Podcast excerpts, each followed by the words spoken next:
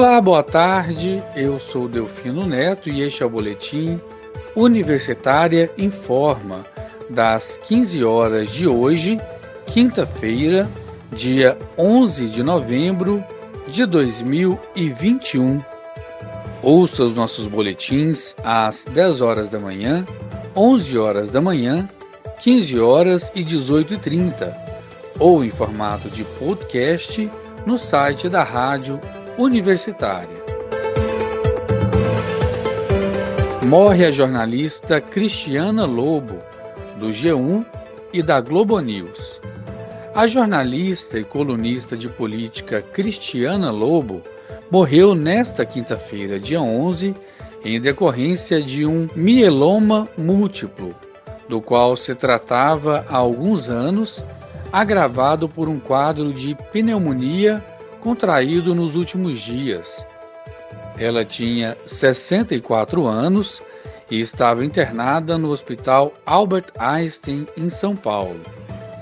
Ela deixa marido, Murilo, dois filhos, Gustavo e Bárbara, e dois netos, Antônio e Miguel.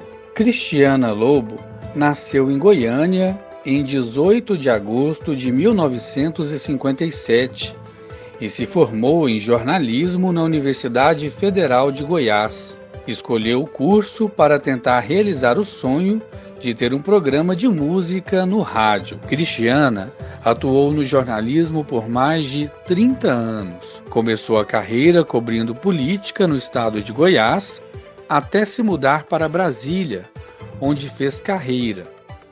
Contratada pelo jornal O Globo, foi setorista no Ministério da Saúde, época em que viu ser criada a Carteira Nacional de Vacinação. Acompanhou de perto também decisões do Ministério da Educação, o MEC. Ainda no jornal O Globo, trabalhou na coluna Panorama Político. Depois de 13 anos no jornal, assumiu a coluna política do jornal O Estado de São Paulo. A estreia na televisão foi na Globo News em março de 1997. Naquele mesmo mês, passou a integrar o time de comentaristas do Jornal das 10. Comandou também o programa Fatos e Versões e a coluna Os Bastidores da Política do G1, portal de notícias da Globo. O mieloma múltiplo é um tipo de câncer de células da medula óssea, chamada de plasmócitos, responsáveis pela produção de anticorpos que combatem vírus e bactérias. No mieloma múltiplo, os plasmócitos são anormais e se multiplicam rapidamente, comprometendo a produção das outras células do sangue. A partir da semana que vem, a Feira Hip poderá voltar a funcionar também às sextas-feiras, como já ocorreu no passado.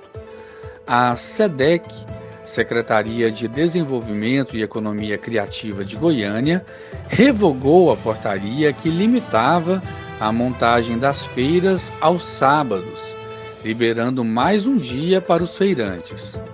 Lembrando que a pandemia de Covid-19 não acabou. A Prefeitura da capital faz um apelo aos feirantes para manterem os cuidados sanitários, mas, segundo o titular da SEDEC, Paulo Henrique Rodrigues, os feirantes foram muito afetados pela pandemia e por isso o retorno às feiras nas sextas-feiras é importante para esses trabalhadores. A Feira Hip funciona entre a Rua 44 e o Terminal Rodoviário de Goiânia, no setor norte ferroviário, e tem cerca de 5 mil feirantes cadastrados no sistema da Prefeitura. O funcionamento aos sábados e domingos já estava liberado desde março deste ano. O ano letivo de 2022 em Goiânia começará com reconhecimento facial nas escolas municipais. Até lá, algumas unidades receberão os equipamentos para testes e início de registros de estudantes.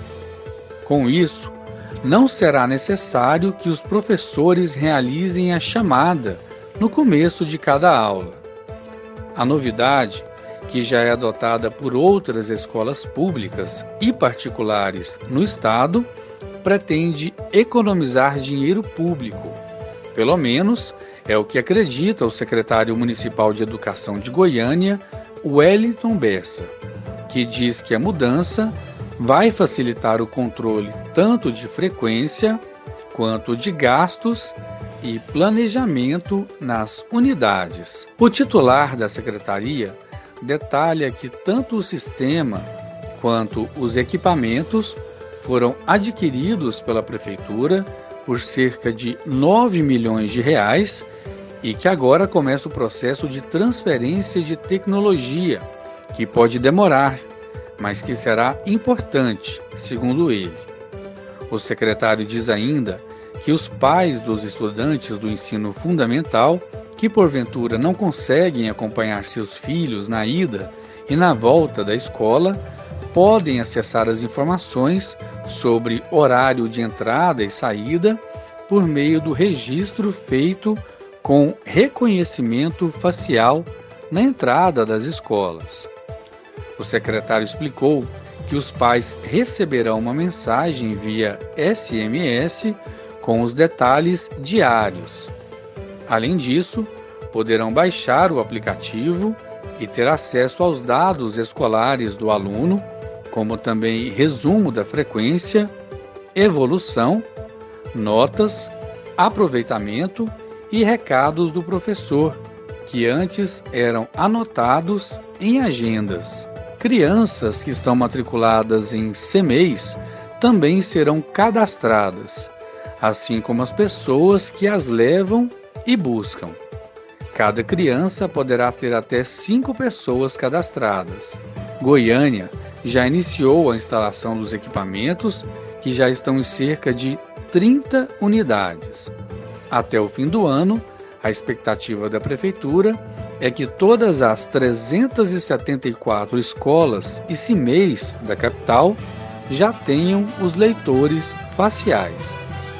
Unidades menores devem receber um equipamento, já as maiores, até três equipamentos. Vendas do comércio caem pelo segundo mês consecutivo e setor fecha terceiro trimestre do ano no vermelho. Sob pressão inflacionária, as vendas do comércio varejista caíram 1,3% em setembro na comparação com agosto, na segunda retração mensal consecutiva, fechando o terceiro trimestre no vermelho, segundo o IBGE. O setor fechou o terceiro trimestre com queda de 0,4% na comparação com os três meses anteriores. Na comparação com setembro do ano passado, a queda foi maior, 5,5%, também a segunda queda seguida. Com o resultado de setembro, o patamar do setor retrocedeu, voltando a ficar 0,4% abaixo do nível pré-pandemia. O IBGE apontou ainda que dentre os 10 segmentos varejistas, apenas três apresentaram em setembro nível de vendas superior ao que era observado em fevereiro de 2020. Artigos farmacêuticos e perfumaria, materiais de construção e outros artigos de uso pessoal e doméstico. E com essa informação chegamos ao fim do boletim Universitário Informa das 15 horas de hoje, quinta-feira, 11 de novembro de 2021 Outras informações logo mais às 18 horas e 30 minutos. Fique ligado em nossa programação pelo rádio 870m, pelo site radio.fg.br e pelo aplicativo Minha UFG. Nós também estamos nas redes sociais. Siga arroba Rádio Universitária no Instagram e no Facebook. E não deixe de conferir os nossos boletins em formato de podcast no site da Rádio Universitária. Eu sou Delfino Neto para a Rádio Universitária.